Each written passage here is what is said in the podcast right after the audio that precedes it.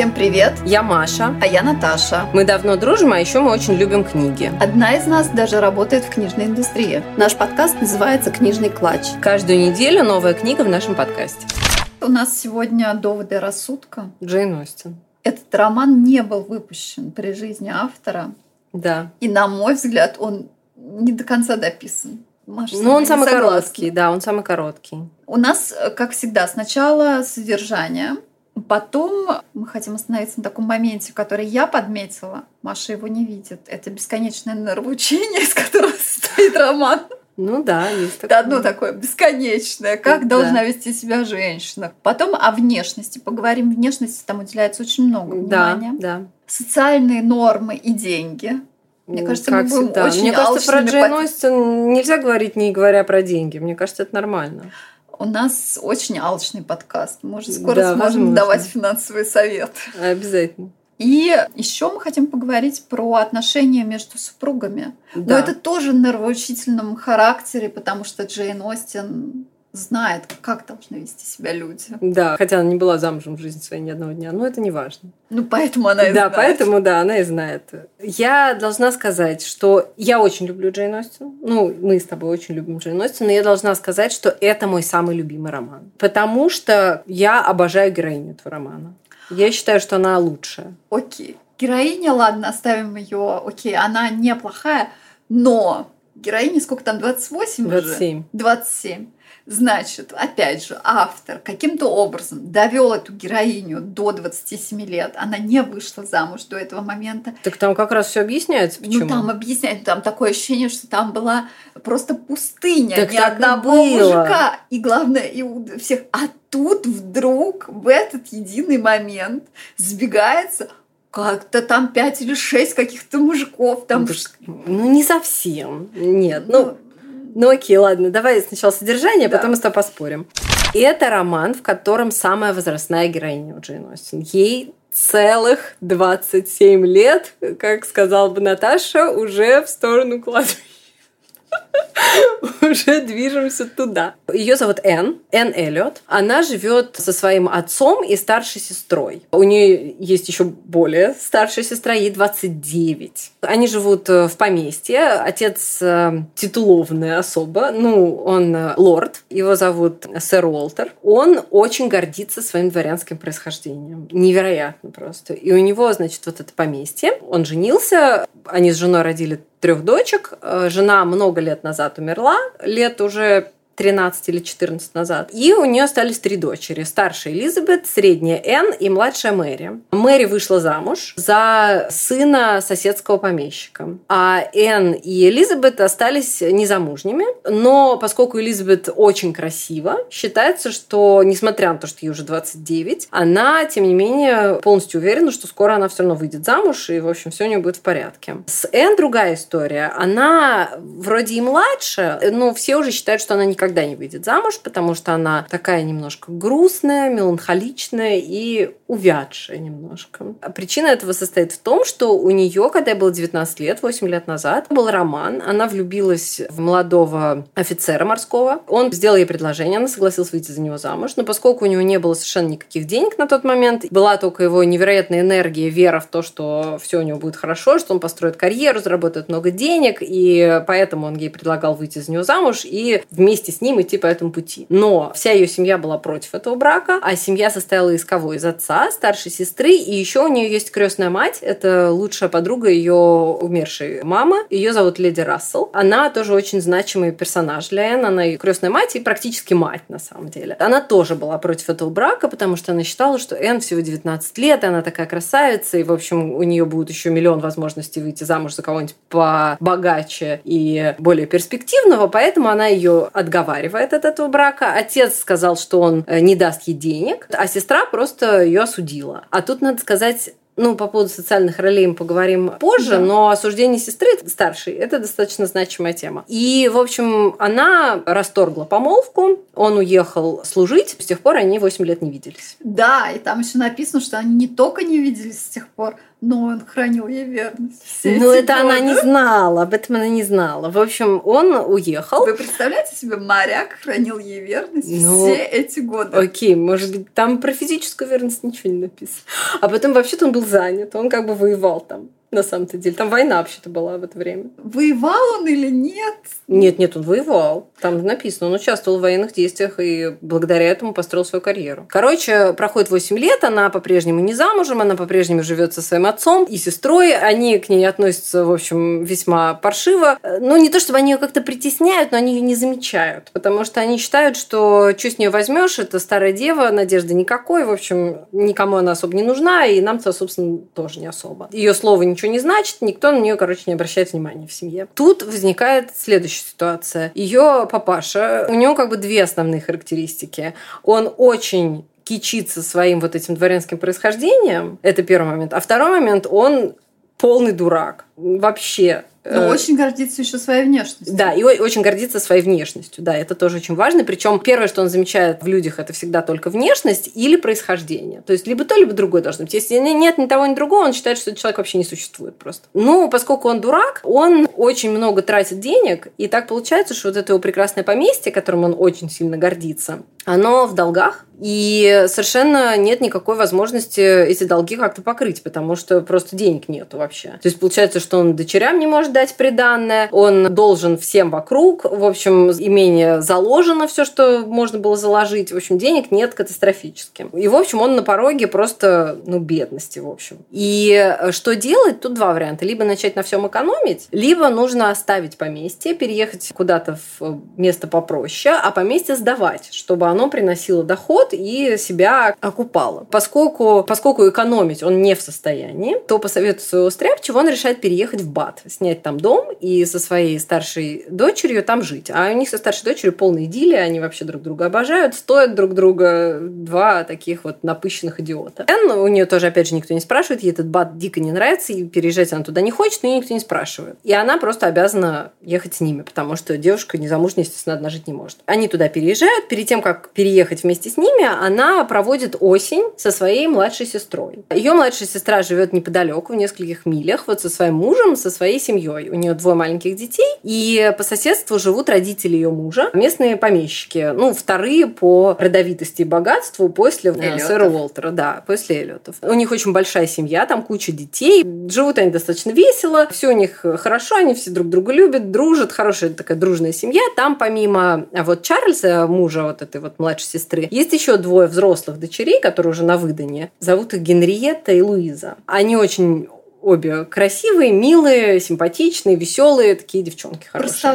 Да, девчонки, да, да. хорошие, хорошие девочки такие. Дэн вот переезжает туда, в это поместье, и начинает с ними со всеми плотно общаться. Ты А называешь это общаться, а они на нее там повесила ее младшая сестра всех да, всех детей, там, в все общем... обязанности Да, делай. а младшая сестра, надо сказать, ну, не такая гордая, напыщенная, холодная, как старшая сестра, но такая же идиотка. И еще она ипохондрик. Это даже не ипохондрия настоящая, она просто адски капризная и хочет, чтобы ее все время развлекали. Поэтому, чтобы как-то захватить внимание окружающих людей, она постоянно говорит о том, что она больна. Она постоянно больна, она постоянно себя плохо чувствует и требует, чтобы все вокруг нее прыгали. До сих пор, мне кажется, работает прием. Ты знаешь, до какого-то момента только. У нее это срабатывает. Все, короче, вокруг нее там скачут, включая, соответственно, вот ее среднюю сестру, которая для того и тусит там с ней целую осень, чтобы исполнять ее капризы и ухаживать за ее детьми. Ну, она же не замужем, ей все равно делать нечего. Теперь э, кому сдали этот дом, откуда уехали Эллиот? И так получается, что его сдали некоему адмиралу Крофту, который приехал туда со своей женой, детей у них нет. По странному совпадению,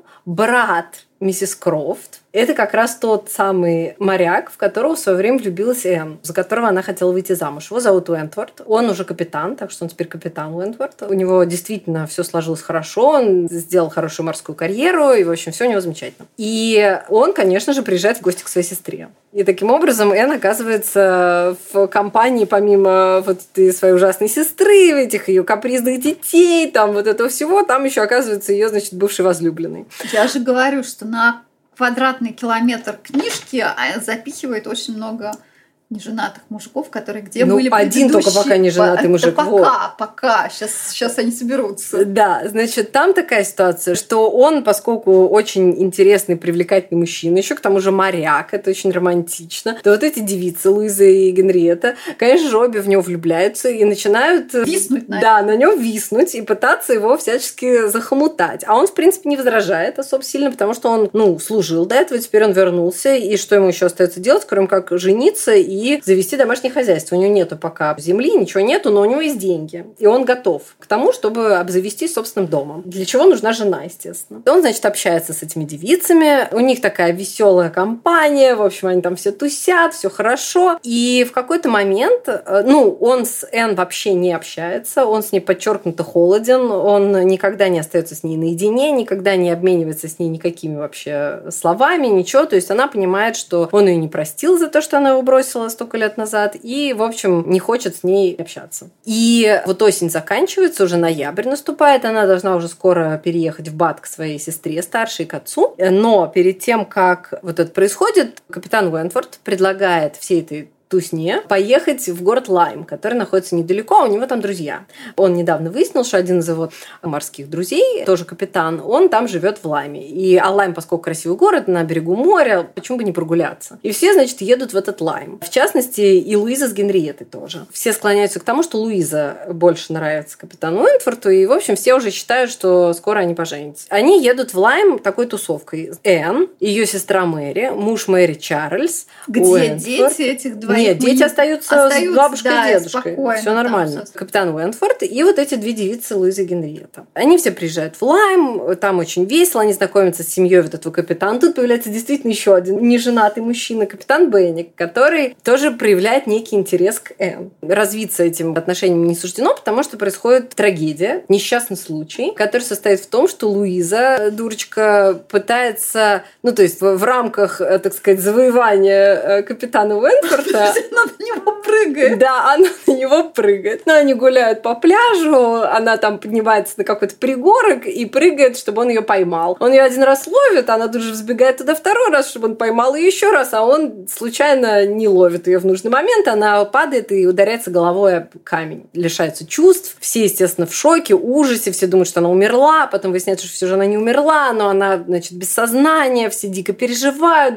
ее жизнь висит на волоске и так далее, и так далее. В общем, и он уезжает. Нет, нет, они там... Нет, он, он, он остается. Он ненадолго, а потом он сваливает. Да, но потом он сваливает, потому что, ну, неважно. Короче, нужно решить, что делать. В общем, Луизу, конечно, не транспортабельно, ее нужно оставить в Лайме, она остается у этих вот друзей. Чарльз, ее брат, тоже остается с ней, все остальные уезжают домой. И через несколько дней Энн тоже уезжает в Бат к своей семье. Дальше она не очень знает, что происходит в этой тусе, потому что единственный ее корреспондент это Мэри, которая не очень, да, которая адски писать. ленивая и ей лень. Так до нее доходят какие-то слухи, что Луиза вроде как потихонечку поправляется, что она все еще продолжает оставаться в лайме, там что был капитан еще Уэнфорд... мужчин. Кого она там видела? А, точно, да. В утро этого несчастного случая, который произошел с Луизой, происходит еще одна интересная история. Энн с утра идет гулять на берег в сопровождении капитана Уэнфорда Луизы и Генриетты. И на берегу она встречает мужчину, который очень внимательно на нее смотрит. И явно она ему нравится. И капитан Уэнфорд тоже замечает, что она ему понравилась. Но она не знает, кто это, в общем, уходит. А потом выясняется, что это ее кузен, мистер Она Эллиот. его еще встречает в гостинице. Да, в гостинице она его тоже... Ну, это, в общем, неважно. Короче, встречает она его в лайме. И потом выясняется, что это ее кузен, с которым она до этого была незнакома, но он достаточно значимая фигура для ее семьи, потому что поместье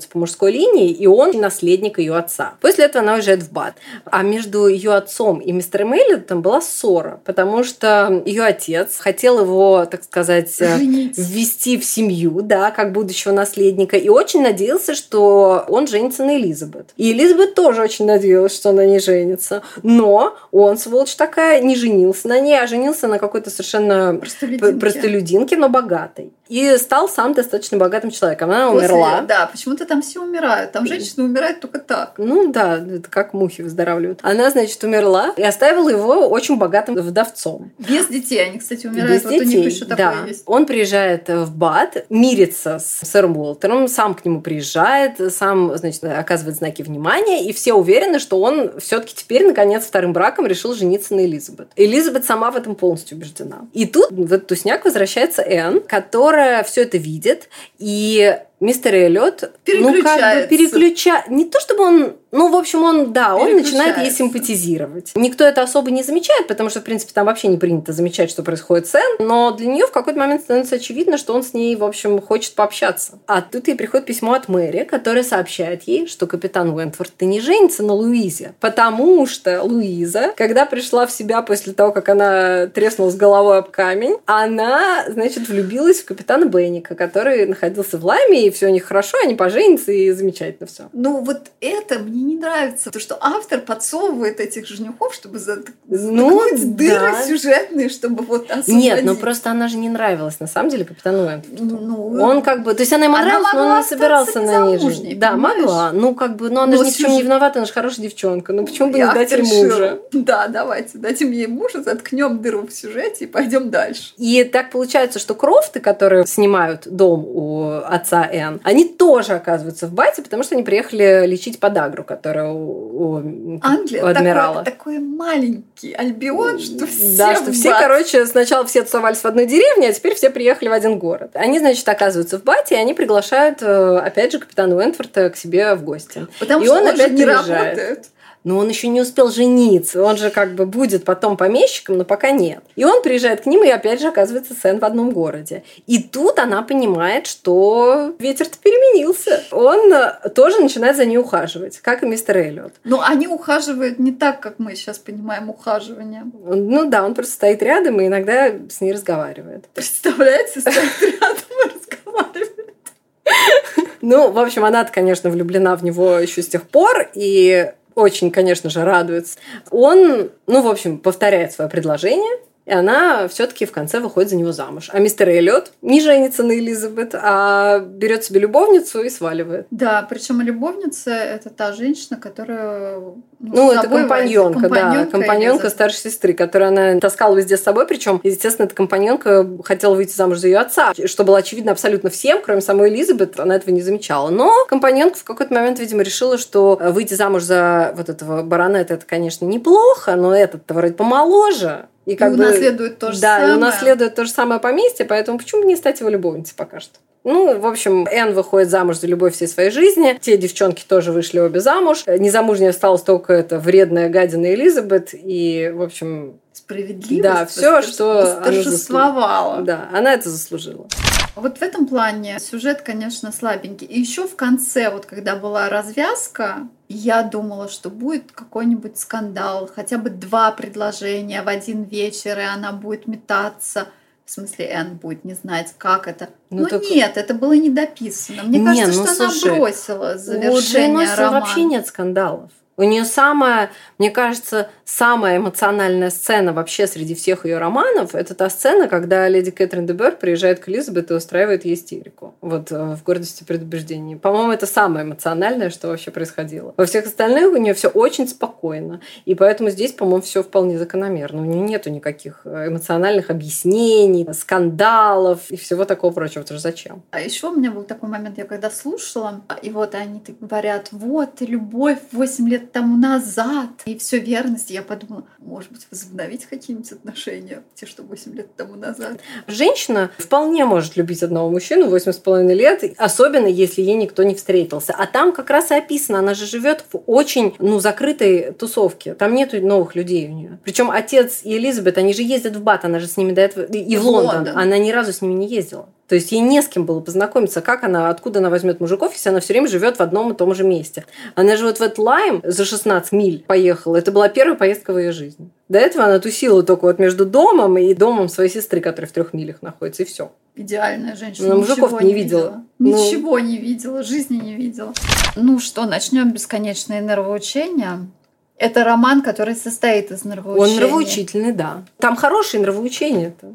Ну, Мне... какой тебе больше всего понравилось? Ну, понимаешь, в чем дело? Мне очень нравится героиня. В те времена девушки не имели права, знаешь, возмущаться и выражать свое мнение. Это было не принято. Поэтому, конечно, я постоянно испытывала желание за нее дать да леща всем полная этим. Э, нечестность в отношении Да, ее, конечно, третируют все. Но надо сказать, что несмотря на то, что она не возражает, потому что да, она особо не имеет права. даже говорит, что какая она прекрасная, что не возражает и все это делает но она же все это видит. То есть у нее нет такого, что она просто слепоглухонемой капитан дальнего плавания, безответная такая корова. Нет, она очень иронично за ними за всеми наблюдает. Она обладает чувством юмора, сарказмом, она все это подмечает. Она просто не может это сказать, потому что это не принято. Но она совсем не слепая дурочка. Ну там есть вот это постоянно, что как хорошо она себя ведет, как правильно она себя ведет. Вот и с детьми-то она помогает, и как но правильно она не она может. Ответила. Ну а как она может? А что она может? Тогда не принято было девушкам устраивать скандалы.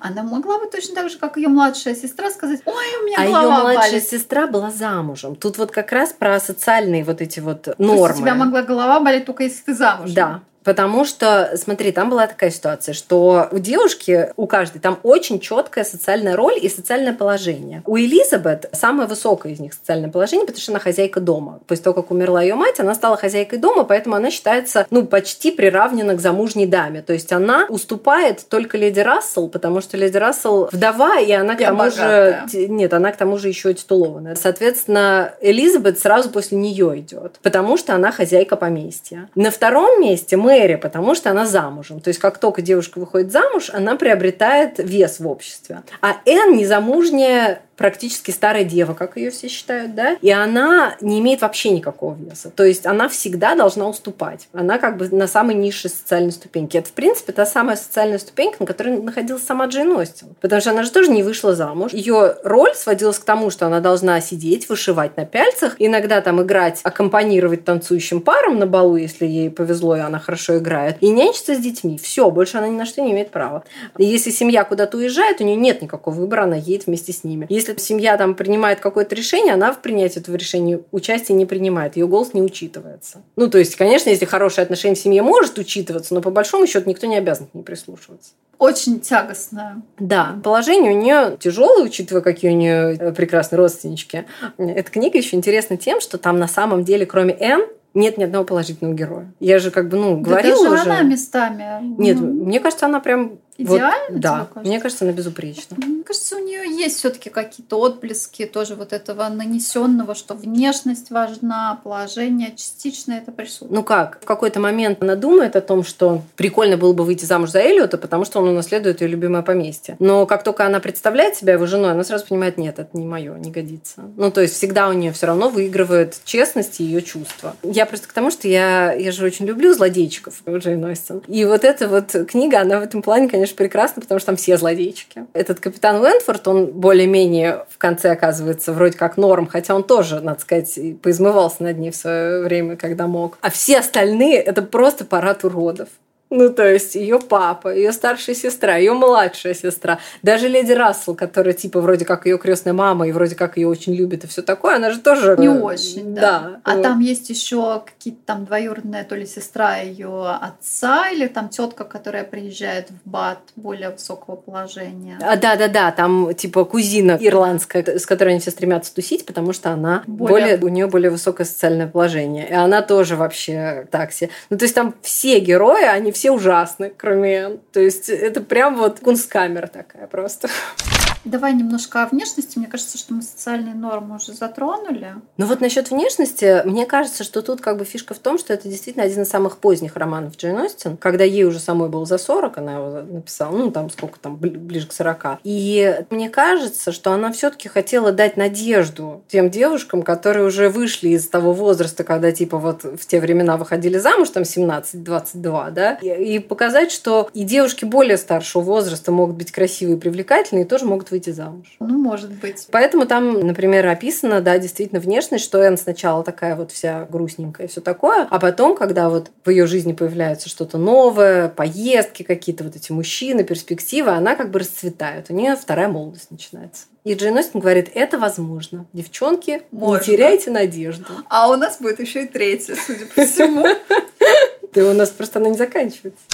Отношения между супругами. Там есть немножко нравоучение такое, что ей нравится то же, что и ему. Там описано несколько семейных пар, и они, конечно, все забавные достаточно. Первое это вот э, ее младшая сестра и Чарльз, ну ее муж. Один другого пилит и Они все. вообще такие забавные. Чарльз охотник, его, в принципе, кроме вот его ружей и лошадей и собак, не интересует вообще ничего. И он прикольный в этом плане мужик, потому что она же его достает страшно. То есть она все время к нему пристает, это его жена, она все время от него что-то требует, она все время ноет, она все время что-то нудит. И он на это реагирует совершенно олимпийским просто спокойствием пойду на охоту. Просто пойду постреляю. Ладно, короче, ты там это. И это на самом деле круто достаточно. То есть они уже столько лет женаты, она по-прежнему его не выбесила до сих пор. Да То там не он... было разводов. Но он молодец. Там сказано, что он не отличается какой-то там глубиной. Но при этом он настолько добродушный, ну, добрый человек, что даже вот эта постоянная пележка и нытье его как-то не раздражает. Он такой, ну, ну там это собака лает, ветер носит, караван идет. Еще там идеальная пара. А вот Адмирал Крофт, Крофт да, да, Адмирал Крофт и его жена. Она показывает нам, Джейн Остин, какие должны быть отношения между супругами, когда они друг друга поддерживают, когда они все время вместе, когда им друг с другом не скучно. Там написано, что когда они вдвоем, им вообще особо был никто не нужен, э, при том, что у них нет детей, и они уже не молоды, то есть это не влюбленность какая-то вот такая молодая. Самый прикол же, что там сказано, что они поженились вообще очень быстро, то есть буквально через там неделю неделю после того, как они познакомились. Что это тянуть? Что Да, тянуть? там все время этот адмирал говорит, а что тянуть? Мне говорили, что ты очень хорошенькая девушка. А что тянуть? Ну и, в общем, они вот очень скорополитно поженились, но, как ни странно, это получился очень счастливый брак, в котором они смотрят в одну сторону. Они очень похожи, они друг друга поддерживают, им друг с другом не скучно. Ты морячка, я моряк. Вот. Также описана другая семья, вот родители Чарльза. Несмотря на то, что у них как раз куча просто детей, там какое-то несчетное количество. Э, еще кто-то учится. Да, кто-то еще в школе, школе учится, там еще, ну, короче, детей адское количество, никто не знает сколько. Но у них тоже прекрасные отношения, они тоже у них совпали интересы и вкуса, им очень нравится деревенская жизнь, эти дети, они, значит, живут интересами своих детей, детей, своего поместья, тоже у них все прекрасно. Внуков. Да, внуки. В общем, короче, у них зашибись все. У них полный дом детей шумящих постоянно, их это не бесит. В общем, у них все тоже классно. Надо и... найти подкастеров. В смысле? Чтобы были общие А, интересы. надо найти, конечно. И в отличие от них, вот показано отношение мистера Эллиота, да, который женился чисто ради денег на своей вот этой вот жене, которая была более низкого происхождения. Сказано, что он к ней относился очень плохо, очень плохо с ней обращался обращался. Она умерла, он от этого не то, что не испытывал никакого горя, а, в общем, считал это освобождением. Жестокий достаточно он и беспринципный человек, которому, в принципе, пофиг на чувства окружающих, интересует только собственное удобство. То есть он как бы женился на ней не потому, что она ему нравилась, или потому, что у них были общие интересы, а потому, что ему нужны были ее деньги. Так не надо делать.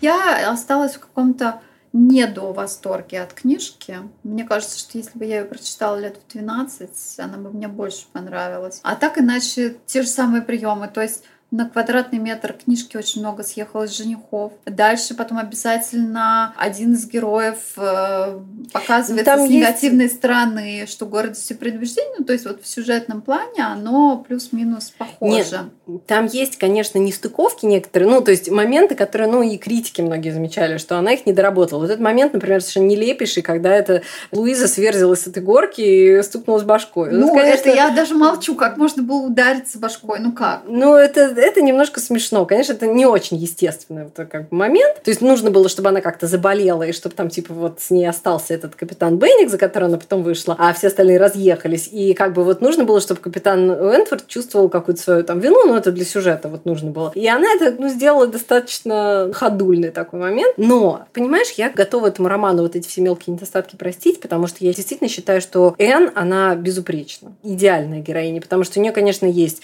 ну, там, Элизабет, например, она она как бы далеко не идеальна. Она а же... должна быть героиня идеальна? Может Нет, быть, но... к жизни? Не-не-не, но тут как бы идея в том, что действительно роман очень морализаторский, ты права. И она вот мне кажется, подпихивает нам вот идеальный женский образ. И говорит, вот, такой а вот надо он быть. сегодня идеальный был бы? Мне кажется, что нет, что она слишком услужлива. Что есть немножко, но мне кажется, что в этом есть что-то, что ты замечаешь недостатки окружающих, но при этом имеешь достаточно доброты, чтобы их не тыкать в эти недостатки, а просто как бы поржать над ним там про себя и дальше пойти. Зарабатывать деньги. Да. Мне кажется, это классно. И это качество может и быть она всегда. ее вознаграждает ведь за это. Вот это терпение, которое она проявляет, и снисходительность, потому что это действительно снисходительность. Она же действительно может в какой-то момент, когда Мэри там начинает сильно капризничать, она же может ей там какое-то резкое слово сказать или еще что-то. Но она же проявляет действительно терпение и снисходительность. И за это... Там ее называется, награждают, а в реальности мы получаем на 30% меньше зарплаты. Good things come to those who wait. Вот. Не уверена. Она ждет, и у нее все хорошо. Я не уверена вот в ее добродетели вот в данный момент,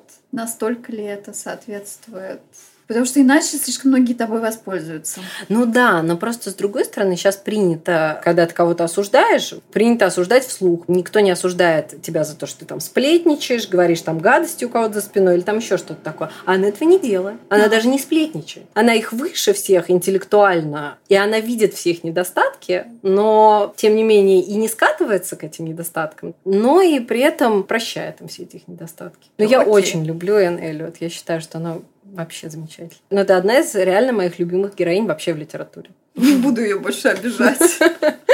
Читайте Джейн Остин. Вот тут я могу с чистой совестью сказать, читайте Джейн Остин. Джейн Остин прекрасно. Все, что она написала, прекрасно. Даже то, что не окончено. И чем раньше вы прочтете, тем лучше. Не оставляйте на циничный возраст.